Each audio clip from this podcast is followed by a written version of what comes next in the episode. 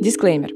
В связи с законодательством Российской Федерации данный выпуск не предназначен для прослушивания лицами младше 18 лет. Привет! Это подкаст «Он первый начал». Здесь мы говорим об отношениях братьев и сестер, разбираемся, как они на нас влияют и как мы можем на них повлиять. Меня зовут Юля Бровкина, я психолог и старшая сестра. Меня зовут Катя Белая, я психолог и старшая сестра. Меня зовут Варвара Грушко, я мама этого проекта и старшая сестра. И с нами наш продюсер Матвей Докунов, который сейчас записывает звук к этому выпуску. Мы сегодня решили поговорить о том, как жить эту жизнь, если у вас разные мнения в семье.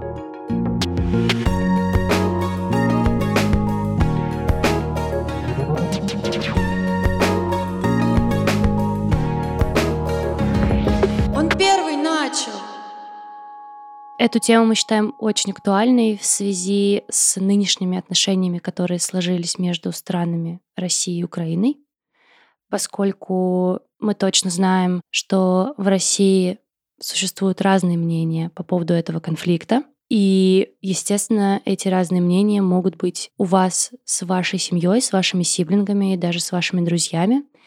И то, как быть с этими разногласиями, мы как раз сегодня обсудим на примере того, как гости нашего подкаста пробовали решить свои разногласия, ценностные разногласия, разногласия во мнениях со своими сиблингами. Без дальнейших предисловий приступаем к историям наших гостей. Первую из которых нам рассказала Катя. Она старшая сестра.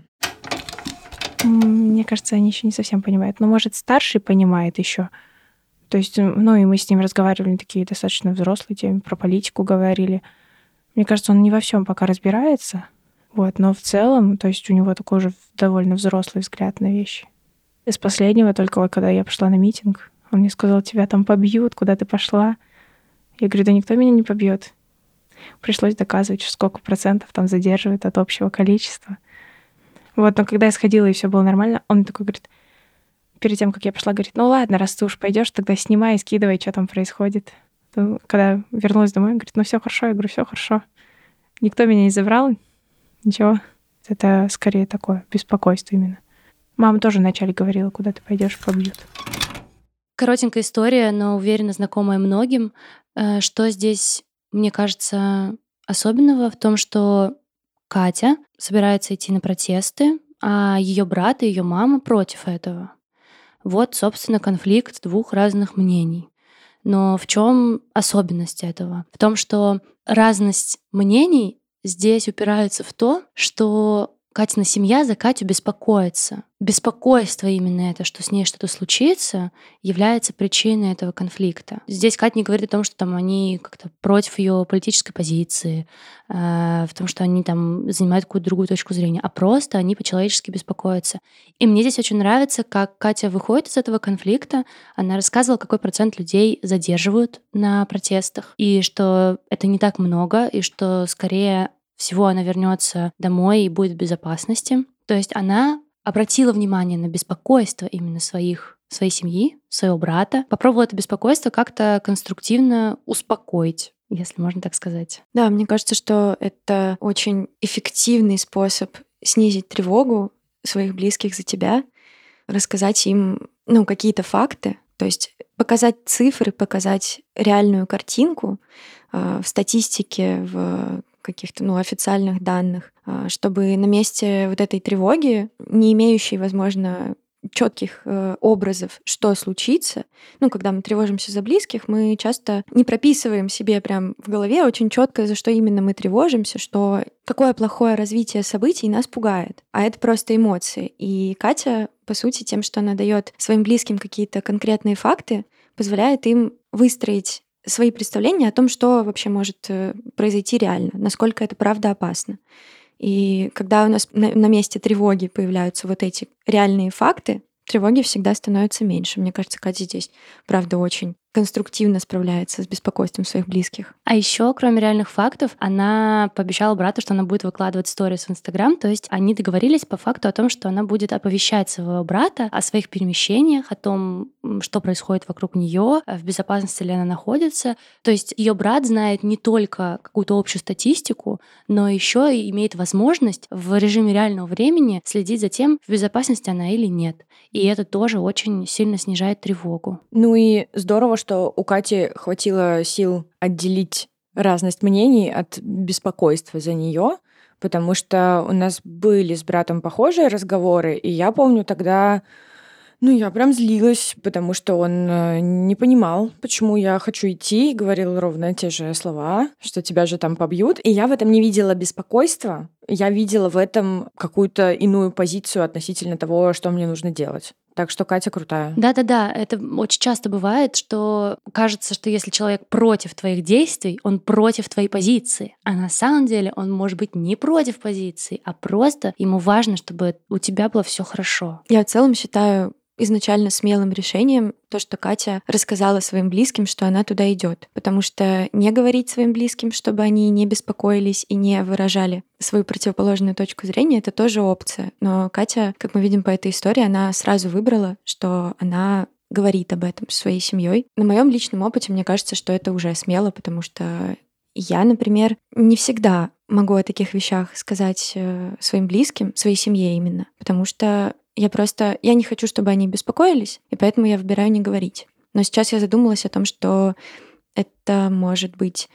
Эм, задумалась о том, в общем, что более бережно к своим близким говорить, знать, что они будут волноваться, но будут в курсе, или вот не говорить и не провоцировать в них тревогу заранее, но не знать, э, как потом будет. Ну, я, кстати, говорила практически всегда, не считая самых первых акций, в которых я участвовала. Я предупреждала маму, и я предупреждала брата, как только он подрос чуть-чуть и стал понимать вообще, что происходит. Мне как раз всегда кажется, что лучше пусть они знают, где чем внезапно они узнают что-нибудь, что случилось. Да, на самом деле, я думаю, что ты права. Мне Просто как будто бы каждый раз, э, ну, сил не хватало это сделать. То есть я говорила, у меня всегда были люди, которых я ставила в известность. Это там, ну, близкие друзья или, может быть, э, там родственники, но не мои родители, да, не брат, не те, с кем я живу. Потому что как будто бы кажется, что ты бережешь их от этой информации, когда не говоришь. Ну, на это, правда, нужно сил много. Просто собраться с духом и сказать, еще же тебе же могут как раз начать говорить, что ну зачем ты туда пойдешь, тебя же побьют. То есть ты уже принял решение, вроде бы, но при этом сообщая, ты рискуешь э, попытаться быть переубежденным. Это правда сложный выбор, говорить или нет своим близким. Но помните, что всегда, когда вы стоите перед этим выбором, важно взвешивать вот что. Первое — ваше личное благосостояние, психическое спокойствие, насколько вам будет лучше или хуже от того, что вы это расскажете и столкнетесь э, с каким-то другим мнением со стороны ваших сиблингов, например. А второе — это то, что вы не вправе принимать решения за другого человека и за то, что он будет чувствовать. Да, может быть, они будут беспокоиться, может быть, не будут, но это их выбор их выбор уже, как реагировать на эту информацию. И если вы ограничиваете доступ своих близких к важной для них информации, это может быть гораздо более болезненно для них и для вашего контакта чем если вы расскажете, и это, может быть, вызовет какие-то противоречия, да, какой-то конфликт. Мне, например, самой очень всегда болезненно, когда мои родные не делятся со мной информацией, которую я считаю, что мне бы хорошо было бы знать. Потому что, типа, я занята своими делами, я такая вся работаю, чем-то занимаюсь, и, типа, мне не до этого. А на самом деле мне до этого. Мне, мне важно знать, что происходит с моими близкими. И это сильно подрывает, конечно, и доверие в именно межличностных длительных отношениях. Но, опять же, оговариваюсь, что вы всегда на первое место должны ставить себя и свое психологическое благополучие. Если для вас сейчас спокойнее не разговаривать, не э, решать конфликты, не договариваться, то вы можете сделать свой выбор. Всегда имеете право делать свой выбор и выбор в пользу себя. Спасибо, Юля. Мне кажется, ты очень хорошо резюмировала все. И мысль про ответственность э, за чувство, вернуть ее своим близким. Это очень полезная мысль. Если подводить итог вообще этой истории и тем, которые мы сегодня обсуждаем, то я бы сформулировала это так. Конфликт, который возникает между вами и вашими близкими, не обязательно значит, что они или вы занимаете другую позицию. Иногда конфликты возникают просто по причине того, что другой человек о вас беспокоится. И с этим беспокойством уже можно дальше что-то делать. Давайте двинемся дальше. У нас есть следующая история о разности взглядов сиблингов. Ее нам расскажет Вита. Она младшая сестра. как раз-таки про феминизм, можно сказать. Сейчас он уже все принял, типа ему дольше пришлось убивать в себе патриархат, чем мне. Вот, типа я лет в 12 узнала, что такое феминизм, и мои друзья начали говорить, что я феминистка, и я как-то начала это переваривать, и он такая, да, они правы. А, а мой брат, он он как бы адекватный, он понимает, что нельзя никого насиловать, что все это плохо, но при этом он далеко не пойдет, условно там. Он не видит экономического насилия, там какого-нибудь против феминитивов, вот это вот все. И в один момент, когда он понял, что я феминистка и довольно активная, он, это была тоже одна из таких тем, типа вот когда он сначала меня подъебывал, типа ты страшная и тупая, а он понял, что это уже не работает, а пошутить все еще хочется. И где-то лет в 15, когда мне уже было, о, я не помню, что это было, но я уже вообще спать собиралась, но мы как-то начали говорить про феминизм, вообще не понимаю как. Помню только момент, как он уже собирается выходить из комнаты, но вдруг вот эта вот тема всплывает, и он замечает, что я э, как-то вот так вот реагирую очень резко и очень заинтересована в этой теме, э, он начинает подъебывать специально. Как бы это даже не его позиция, скорее всего, но он начинает специально меня провоцировать на какую-то агрессию, на какую-то очень яркую эмоцию и говорить, что вот это все ерунда, типа вот э, там женщины, они же типа там, ну не, не, не люди, а они же другие, там, зачем вам таскать там что-то тяжелое, зачем вам заниматься вот этой деятельностью, вот этой деятельностью. И видно, что он подъебывает, он еще в этот момент улыбается. И так вот по злому с издевкой улыбается. Я это понимаю, но мне 15 лет, я на эмоциях. Я просто на него кричу. Вот.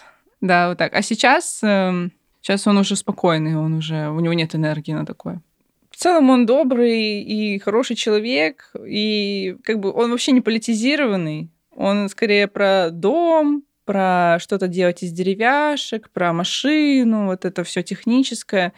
А если про политику, то это очень редко. Но он, он оппозиционный, но он не прям левак, типа ну, такой умеренный, умеренный позиционер. Ну, такой обычный, адекватный человек.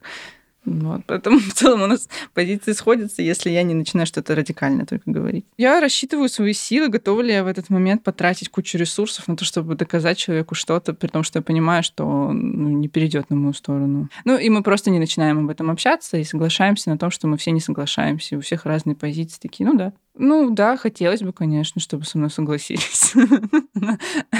Вот, но это нормально, что он думает по-другому. Очень хорошо Вита сказала про то, что она рассчитывает свои силы, когда вступает с братом в какой-то диалог. Мне кажется, это важная штука. Иногда важно не идти в конфликт э, по поводу даже каких-то вещей, которые очень тебя задевают, которые для тебя кажутся очень важными, актуальными. Если ты объективно понимаешь, что навряд ли это даст результат, но это точно затратит очень много твоих ресурсов, и повлечет за собой такое опустошенное, возможно, состояние. Но это тоже умение, которое приходит с возрастом и с опытом, потому что... Такая мудрая Варя сказала, взрослая Да, взрослая и опытная. Ну, просто у меня возникали стычки с братом по поводу феминизма, и, ну, они возникали по той причине, что я как раз очень резко погрузилась в эту тему не в подростковом возрасте, а уже после, там, лет в 19, что ли, и у меня такой резкий был въезд в это, и меня очень сильно задевало все с этим связанное, любая какая-то чуть-чуть в сторону позиция.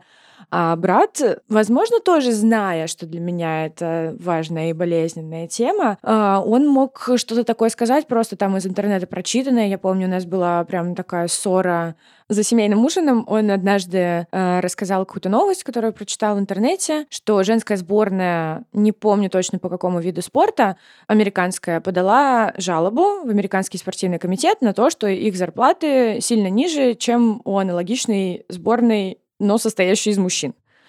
И он начал высказывать свое мнение по этому вопросу, что вот там что-то феминистки бузят. Это еще было примерно тогда, когда происходили Black Lives Matter. И, конечно же, за феминистские все эти протесты, за ними потянулись протесты Black Lives Matter. Он начал высказывать то, что вот они там ходят, значит, протестуют. И ну вот на тот момент я не была еще в состоянии как-то отпустить эту ситуацию и отключиться. И я очень рьяно начала с ним спорить, что ты вообще-то ничего не понимаешь, почитай хоть одну книжку по теме, чтобы понять, что происходит ну вот мне тогда не хватало каких-то моральных сил и, возможно, уверенности в моей позиции, потому что она тогда только формировалась. И мы с ним очень сильно поспорили. В итоге я разозлилась, вышла из-за стола, хлопнула дверью, пошла курить. Потом мы как-то все это замяли.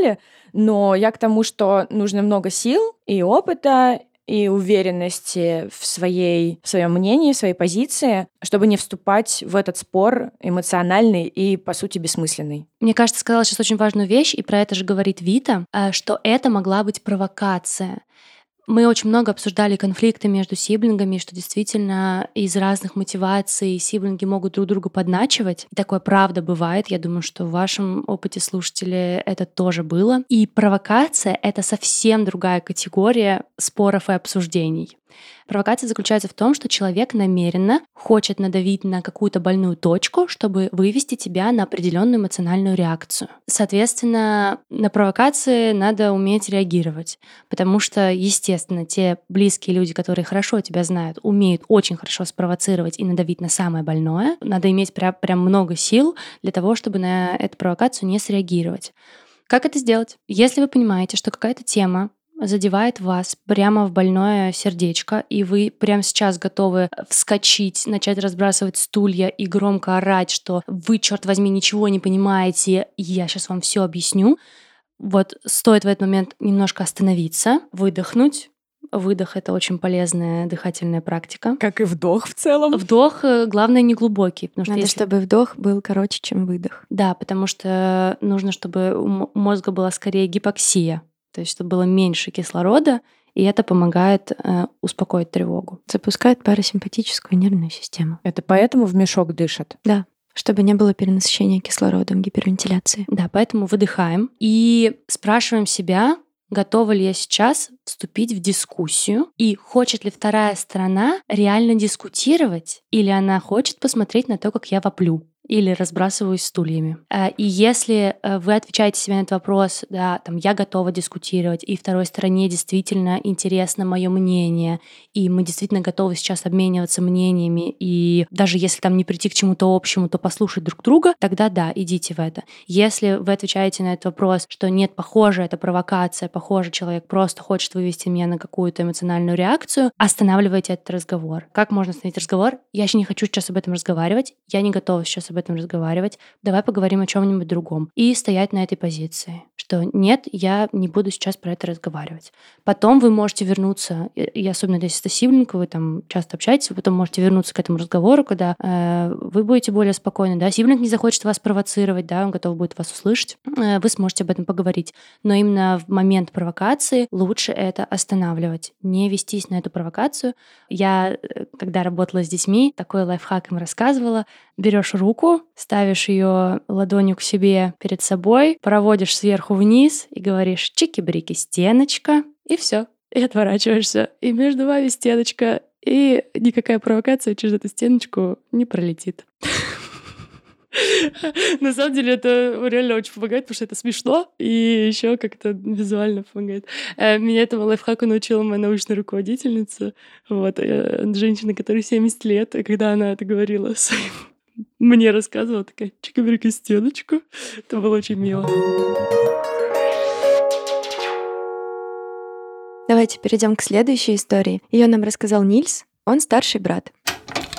Я на самом деле очень рад, что у меня есть братья и сестры. Э, особенно Сережа, потому что это какой-то удивительный опыт того, что из каких-то ужасных, ну, как мне тогда, по крайней мере, в детстве казалось, отношений может вырасти что-то настолько э, поддерживающее и крутое. То есть мы очень хорошо друг друга понимаем. Мы, когда общаемся, у нас прям все очень лайтовенько. И вот мне кажется, из-за того, что мы прожили какой-то долгий период в, ну, вместе в одной семье, у нас нет каких-то тем, которых мы бы стеснялись обсудить или чего-то, что кто-то кого-то там смущается, или неудобно. Иногда даже с очень хорошими друзьями бывают такие поля, в которые ты не заходишь. Ну, то есть вот что-то... У нас как-то такого очень мало, вот, и он очень... Он это для меня очень удивительно, потому что он очень закрытый человек, он интроверт, и он очень такой спокойный, сам все время в себе, его очень сложно, сложно узнать, что он чувствует на самом деле.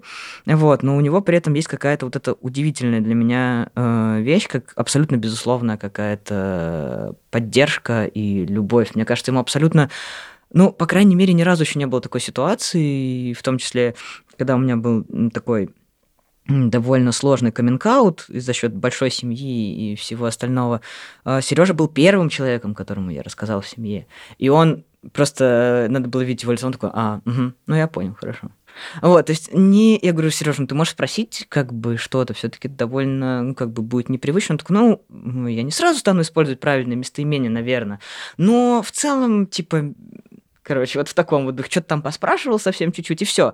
То есть абсолютно... И когда мы разговариваем в семье, у меня как бы еще родители не, не, дошли до стадии принятия. Они либо избегают какого-то обращения, либо соответственно, называют меня старым именем или старое, использование старых местоимений, Сережа никогда этого не делает. Даже когда сидит вся семья, например, он всегда обращается ко мне по, там, ну, по, по имени Нильса, всегда в мужском роде. Ну, он может оговориться случайно, но ни, никогда, то есть он прям при, при маме, при папе, при моем, моем младшем брате, который как бы не, не совсем в курсе этой истории, вот, он всегда как бы говорит именно так, всем своим друзьям меня так представляет и так далее. Для меня это просто какой-то удивительный пример, потому что я знаю, что для него это, ну, как бы сложно, и он не очень, эм, ну, он довольно далек от всяких гендерных вопросов, вопросов сексуальности, это совершенно не его тема, и он как бы такой, типа, да-да-да, хорошо, я понял, но такой, и забыл. Э, но он при этом при том, что он не совсем понимает, что происходит, наверное, он абсолютно безусловную поддержку выражает, и я благодарен ему за это безмерно, даже не знаю, как это можно выразить. Давайте немножко проясним ситуацию, про которую Нильс рассказывает. Нильс транс-мужчина, и он сделал камин перед своей семьей, и в том числе перед своим братом, и он говорит о том, как э, семье трудно это принять, и как брат сильно его поддерживает. То есть э, абсолютно встает на его сторону и принимает его переход. Мне здесь очень нравятся слова про то, что при том, что брат Нильса абсолютно далек от всей этой гендерной темы, тем не менее, он принял, понял, осознал, использует правильные местоимения. То есть вроде бы это совсем не его тематика, проблематика и так далее, но он был абсолютно готов это принять и что-то в своем там сознании изменить. История Нильса вызывает очень много эмоций э, и отклика какого-то очень много сопереживания, потому что я понимаю, как это может быть тяжело, когда твоя семья не принимает то, какой ты есть, и в то же время много радости вместе с Нильсом вызывает то, что его брат относится к этому очень принимающе, потому что в такой ситуации, когда, когда ты у своей семьи не находишь этого понимания, как раз сиблинги становятся очень ценным ресурсом. Видеть поддержку хотя бы от одного члена семьи, особенно видеть эту поддержку не только между вами двумя, но и когда э, этот человек в кругу семьи, да, обращается к тебе там с правильными местоимениями, тем именем, которое тебе комфортно. Это очень ценно. Я помню, что в моей жизни тоже был момент, когда я осознала, ну, как, какой огромный ресурс поддержки я нахожу в своем брате в этом плане, несмотря на то, что у меня не было с ним каких-то развернутых разговоров о его позиции. Я всегда знала, что он меня принимает. Это было то, на что я опиралась в моментах, когда мне было очень грустно это сознание, что там а, мои родители, да, моя там бабушка, мой дядя никогда не примут мои отношения. И я такая, зато у меня есть брат. Брат, брат окей. Типа с этим всегда. И в какой-то момент я много рефлексировала о том, почему так получилось. Ну, у, меня, у меня были вопросы, почему я... Я много разговаривала с мамой об этом. Я приносила ей там какие-то материалы почитать о там, сексуальной ориентации, чтобы у нее сложилось представление какое-то. Вот опять же, та история с тревогой, которую мы э, увидели в Катиной истории, а, я думала, что моей маме поможет, если, например, она почитает, да, и у нее будет какая-то реальная картинка. Но это все равно не помогало. И на контрасте с этим я видела, как мой брат там с самого возраста, когда он впервые об этом узнал, он относился к этому всегда очень спокойно. То есть у него не вызывало это удивление, не вызывало никаких вопросов, никакого протеста. Я очень много думала, почему так получилось, как так вышло, он же рос в той же самой семье, в которой росла я, и у него те же самые родители, которые вкладывали ему в голову те же самые вещи. И в итоге я поняла, что Да, как и в истории Нильса, суть в том, что мой брат относится к этому как, ну, типа, как к какой-то просто части моей личности, которую он, которую он узнал обо мне и это принял. У него не было никакой ассоциации меня с какой-то большой группой людей, которые все в его восприятии не ок. Вот что это такое. Это наши с ним все об этом небольшие разговоры происходят на уровне моей личности и его личности. Это не про какие-то убеждения, не про политическую позицию, не про права, а про то, что вот есть я, и то, какая я. И он это, безусловно, принимает. Я думаю, что это вообще самое лучшее, что можно сделать для близкого человека. А, да, если вот вы слушаете этот подкаст, э, скорее всего, вы думаете о том, как э, вы можете да, помочь своим сиблингам, то это самое лучшее, что вы можете сделать для них, это установить с ними отношения человек-человек. То есть я с тобой общаюсь, и я тебя люблю э, не за то, какими ты не знаю, навыками владеешь, какими информационными ресурсами пользуешься, не за то, чем интересуешься, а за то, какой ты есть, и что-то в тебе, как в личности, откликается на то или иное, и я это принимаю. И мне кажется, здесь очень важно, что не обязательно понимать, не обязательно разделять. Это как раз то, о чем говорит Нильс, что его брат не очень в этой тематике шарит, но он принимает. Ты сказал, что должно быть так, что для тебя это важно, окей, давай договоримся, что это будет так, потому что э, я люблю тебя как человека, и я хочу, чтобы тебе как человеку было хорошо, я хочу, чтобы наши отношения развивались, и, может быть, я где-то тебя не понимаю, и у нас с тобой где-то мнения даже расходятся, например, такое же часто бывает, но тебя как человека я люблю, и я хочу продолжать строить с тобой отношения. И если для того, чтобы дальше строить с тобой отношения, нам нужно больше никогда об этом не говорить, давай, давай примем это. Просто, что это у нас будет тема, которую мы обходим стороной, и мы будем строить отношения, отталкиваясь от того, что у нас другого есть общего. Я вчера звонила своей бабушке. Это было уже после того, как мы обсуждали и планировали вот этот выпуск. Так что обсуждение планирования этого выпуска научило меня кое-чему. И мы поспорили по поводу политической обстановки с моей бабушкой, и у нас диаметрально противоположные позиции. Сначала мы пытались что-то друг другу доказать, потом мы бросили трубки, кто-то из нас это сделал. Я долго плакала. Через какое-то время я вспомнила о том, что мы придумали для этого выпуска, что самое важное — это личные отношения. И я перезвонила и сказала, ба, мне не важно, какая у тебя позиция, я просто тебя очень сильно люблю, и я хочу дальше строить с тобой отношения, я хочу дальше помогать тебе во всем, в чем, в чем тебе нужна будет помощь. Я на твоей стороне, э, и мне не важно, на чьей ты стороне в плане политической позиции. И, ну, я надеюсь, что ты ко мне также относишься. И она сказала, да, конечно, я даже не могу она сказала, что не могу даже выразить, как я сильно тебя люблю. И, конечно, я всегда тебе желаю только добра. И она, в общем, услышала это. Вот, и мы с ней уже попрощались совсем с другой интонацией. Понятно, что этот конфликт никуда не делся, он остался, но, по крайней мере, он не разрушил наши отношения. И я думаю, что это ровно то, что можно делать вот в этой острой ситуации. Я хочу сохранить с тобой отношения, я люблю тебя. Да, я не понимаю твою позицию, но это не важно, потому что я тебя люблю, и все. В общем, не обязательно видеть мир глазами другого человека, чтобы поступать с ним бережно, чтобы учитывать то, что для него важно, и чтобы быть рядом с ним и любить его. Я вот что думаю. Давайте перейдем к последней на сегодня истории. Ее нам расскажет тоже Катя, и у нее есть младший брат. Ну, у него есть вот эта какая-то э, гомофобная штука, а меня это очень... Ну, а у меня больше половины друзей геи, да, и ну, я очень трепетно отношусь к этой теме. Не в том плане, что они какие-то там особенные пипец, но я просто знаю, как это сложно, когда ты не можешь взять человека за руку, которого ты любишь. Просто потому что всегда, блин, есть эта фоновая тревога. И когда он даже в шутку начинает что-то говорить про то, что «Ой, я с мужиком рядом не лягу, фу, э, там какие-то такие», я даже не хочу, блин, это называть.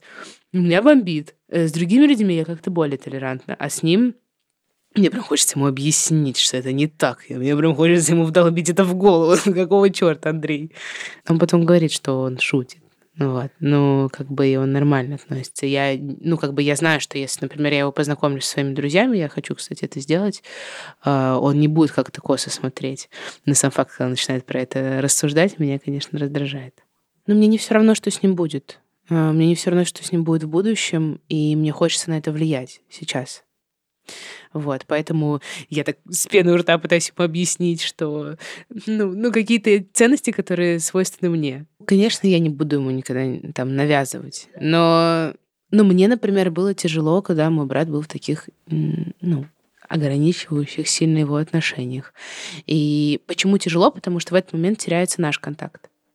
Ну, мне хочется, чтобы у него, например, были отношения, в которых он может говорить о своих чувствах, и в которых ему не нужно терпеть и контейнировать постоянно чужие эмоции. Вот.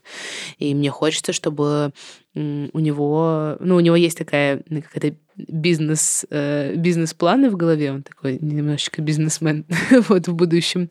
И мне хочется, чтобы у него все сложилось, это было успешно. Но при этом мне не хочется, чтобы он, да, там, не знаю, куда пошел какую-то не, не в ту сторону, там обманывал людей, да. Мне хочется, чтобы это была какая-то работа, от которой он получал удовольствие, а не там, за которую он условно стыдился. Поэтому да, поэтому периодически я с ним про что-то такое разговариваю, но я стараюсь это делать ненавязчиво, потому что, ну, это не будет работать. А Если прошлая история, история Нильса, она была про какое-то безусловное принятие, то здесь э, Катя сама проговаривает, что она хочет повлиять хочет повлиять на то, какое у брата будет мнение, какое у него будет будущее, и поэтому вступает с ним в какие-то споры, в какие-то диалоги. И я здесь вижу две темы. Первая — это про их диалоги по поводу геев, а вторая — это про их диалоги по поводу будущего Катиного брата. Давайте начнем с первой темы. Здесь, мне кажется, самым важным то, что Катя сама говорит, что ее очень бомбит. Она очень эмоционально реагирует на то, когда брат шутит или как-то негативно отзывается насчет геев. Здесь вот что важно. У Кати есть некоторое окружение. У нее много друзей геев, и она в этот момент, когда спорит со своим братом, отстаивает свое окружение, право людей, которых она любит и которыми дорожит, держаться за руку, э, любить тех, кого они любят и так далее. То есть здесь получается спор даже не двух человек, как у Нильса, да, разговор двух человек, двух личностей, а спор окружений. То есть Катя находится в окружении, где быть геем — это нормально, а брат находится в каком-то другом окружении, который далеко от этого, и скорее у них позволительно шутить на эту тему и даже как-то негативно выражаться. И вот это очень-очень частые почвы для столкновения с сиблингами, с родственниками, с друзьями, потому что в таких ситуациях мы говорим не от своего лица, не из своих чувств, что я чувствую, что для меня важно, почему меня это трогает, а мы защищаем позицию окружения. И это очень трудная ситуация, потому что когда вы представляете какое-то окружение свое и пытаетесь об этом говорить, не от себя, то здесь уже в ход идут ваше умение дискутировать и ваше э, умение быть хорошим оратором, приводить хорошие аргументы. Это не все умеют. Не все умеют хорошо подвести факты, сослаться на какие-то ресурсы, объяснить с точки зрения науки. Не все на это способны. Есть отдельные люди, которые участвуют в дебатах и умеют это делать. Это умеют делать не все люди. Это нормально. И получается, что вы берете на себя роль, с которой не факт, что вы справитесь, и не факт, что справится ваш оппонент. А эмоций дофига. Потому что на самом деле-то вы находитесь не на дебатах, а вы находитесь в контакте со своим очень близким человеком, на котором вам не наплевать. И я бы предложила, если вам важны отношения с человеком, избегать таких дебатов, переключаться с отстаивания позиции вашего окружения на ваши личные чувства. То есть вот я считаю, что важно, чтобы каждый человек выбирал, кого он любит сам, Почему для меня это важно? Потому что для меня важна свобода выбора человека, потому что для меня важны конкретные мои друзья. Вот они, вот я могу показать тебе их фотографии, и я их люблю. И когда ты, например, да, вот, э, я представляю себя на месте Кати, да, когда ты там, мой брат, говоришь какие-то такие шутки, я прям чувствую, как ты задеваешь их, вот моих дорогих людей, и это поэтому бьет по мне сильно. И такой диалог, он гораздо более человечный, конструктивный и искренний, чем если мы будем пытаться играть в дебаты и отстаивать точку зрения довольно большой группы людей, которая стоит где-то там позади нас, но почему-то именно в этот момент, когда я спорю с братом, почему-то меня не поддерживает, потому что их нет э, здесь, а здесь только я вот на этой передовой. У меня недавно была ситуация э, в диалоге с моим братом, когда у меня как раз получилось вырулить из э, вот той ситуации, где я отстаиваю какую-то свою референтную группу, в ситуацию, где я говорю о своих чувствах. Референтная группа — это такая группа людей, с которой человек себя соотносит и с которой он схож по некоторым признакам. У нас с братом был какой-то такой ну, обычный будничный разговор. Мы обсуждали с ним э, компьютерную игру, в которую он играет. И я что-то спрашивала про, про какие-то скины, по-моему, которые там есть. Что такое скины? Можно для бабули, пожалуйста? А, Внешний облик персонажа в э, компьютерной игре. Спасибо большое. И вот я ему задаю какой-то вопрос, на который он мне отвечает, и он говорит, типа, что такое не, это для педиков. И для меня важно, что э, мой брат меня принимает, как я уже сказала, потому что он единственный человек в моей семье, который, ну, относится ко мне с принятием. И я в этот момент понимаю, что я не могу справиться с эмоциями просто. Ну, то есть я разревелась сразу. Я я не поняла, что мне сказать. Я... У меня была мысль, что, наверное, это надо воспринять как шутку, наверное, это нужно, ну, как-то, типа, дистанцироваться эмоционально от этого и осознать, что мой брат, ну, он не имел в виду оскорбления в этот момент, конечно. Он тоже из такой тусовки, где это нормально. Он очень далек от э, проблем ЛГБТ-сообщества. Конечно, он не понимает, почему такая лексика может быть для кого-то оскорбительной, почему именно для меня это могло быть болезненно. Но в тот момент, когда это произошло, я помню, что я не смогла себя остановить, и я разревелась, и просто я вышла из комнаты, в общем, очень резко, ушла в свою комнату, и я сидела там, успокаивалась, и я думала, как бы, что мне делать дальше. Расскажи, как ты успокаивалась? Я вытирала слезы. Ну вот я просто, я сидела и дышала, да, я вдыхала немножко, и потом глубоко, медленно выдыхала. И думала, Катя, вот сейчас нужно эту ситуацию как-то завершить. То есть нельзя просто оставить ее, да, сделать, что ничего не было, уйти, потому что это будет мне некомфортно. Я посидела какое-то время, а, поразмышляла и пришла к брату и я начала говорить ему не о том, что э, там... Что так нельзя, типа, да, Да. что не не какими-то общими словами, что это лексика, которую использовать неправильно, особенно когда там, ну, ты разговариваешь с непосредственными да, представителями ЛГБТ-сообщества, для которых это может быть болезненно. Пришла и сказала ему, слушай, вот сейчас меня очень сильно задело то, что ты сказал. Он спросил, что. И я объяснила, что мне лично больно, потому что для меня его принятие очень важно. И вот эта фраза заставила меня как будто бы ну, почувствовать, что он меня лично не принимает, что он относится негативно даже не к там, э, геям каким-то в целом, лично ко мне. И внезапно, несмотря на то, что ну, мой брат э, — это не тот человек, с которым у меня какие-то задушевные долгие разговоры обычно происходят. И вообще мы, мы часто общаемся, знаете, так типа в шутку. Ну, то есть не, не на серьезных щах вот что-то обсуждаем про наши чувства, а просто типа хихи-ха-ха. И он внезапно просто спросил меня, а почему? Почему для тебя это, это значит? Потому что я поняла в этот момент, что в его системе координат это не значит того же самого. И я рассказала ему о том, как э,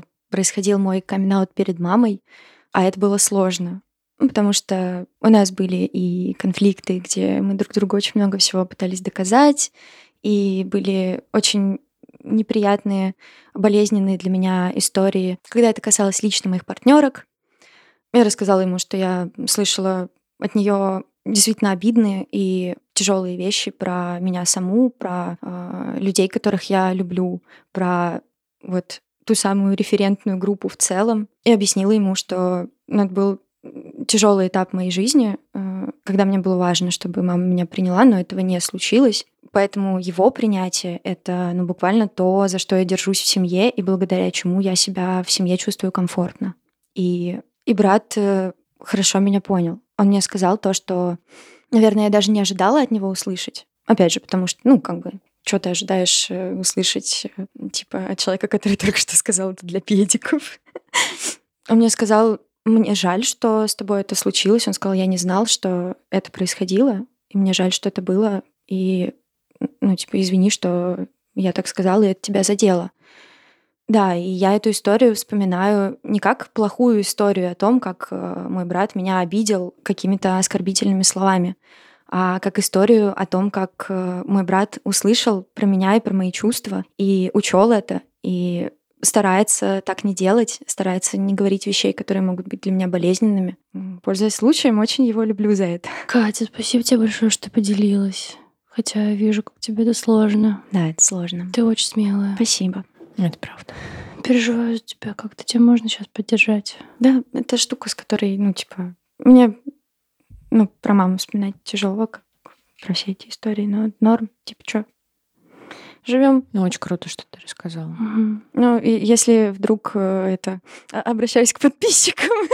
если вдруг за то, что я рассказала эту историю, меня оштрафуют на от 4 до 15 к, то да, собираем, собираем деньги. Собираем деньги на оплату штрафа. За то, что я говорила со своим братом, которому нет 18. и Это шутка. Ему есть 18, все Ему нормально. есть 18. Ему уже давно 30 лет. Да, надеюсь, что ничего такого не произойдет. Большое спасибо тебе, что ты поделилась, потому что это восхитительный пример того, как э, искренний разговор о чувствах помогает установить невероятный контакт.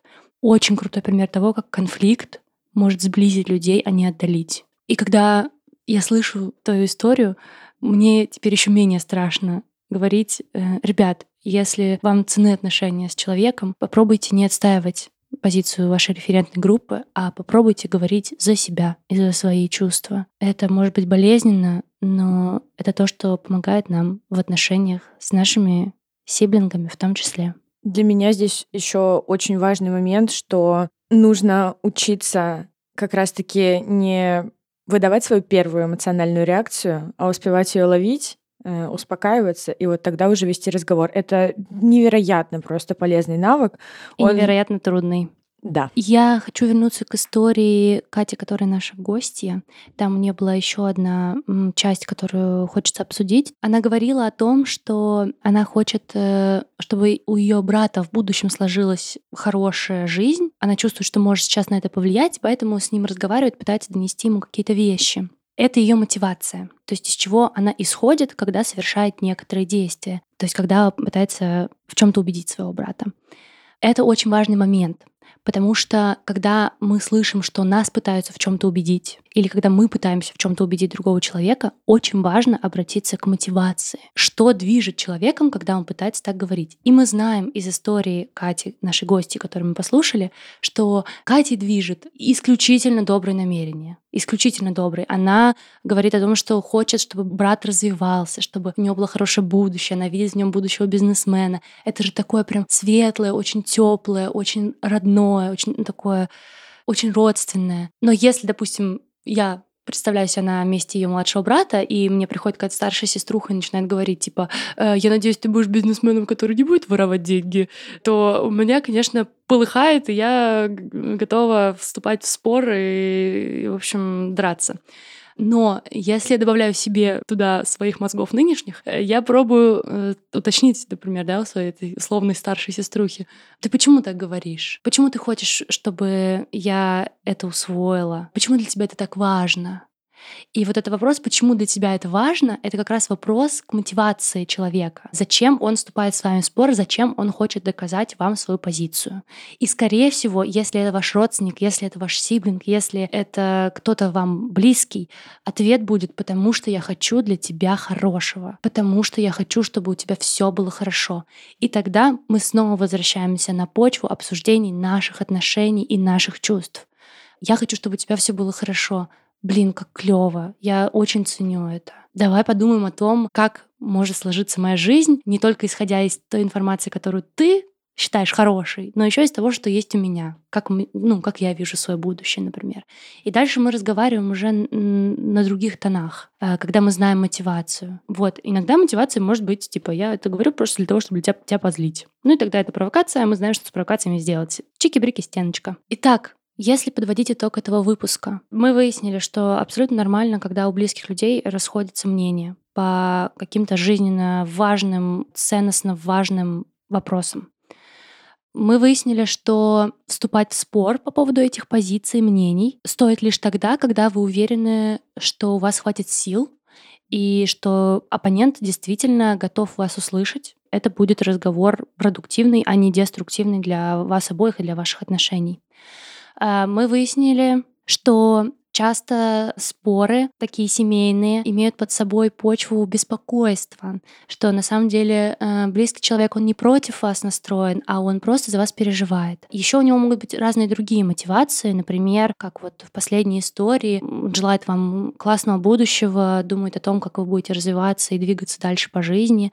Э, в общем, мотивация может быть разная, и самое-самое важное — это говорить с другим человеком, если вам важны отношения с ним, на уровне личности, на уровне ваших чувств и ваших отношений, а не от лица референтной группы, как на дебатах. И, конечно же, классно уметь различать провокации, когда человек не хочет на самом деле вступать с вами в дискуссию, говорить о чувствах, а просто хочет вызвать у вас какие-то негативные эмоции. И уходить от этого, а также, как уже сказала Варя, очень важный навык регуляции своих собственных эмоций.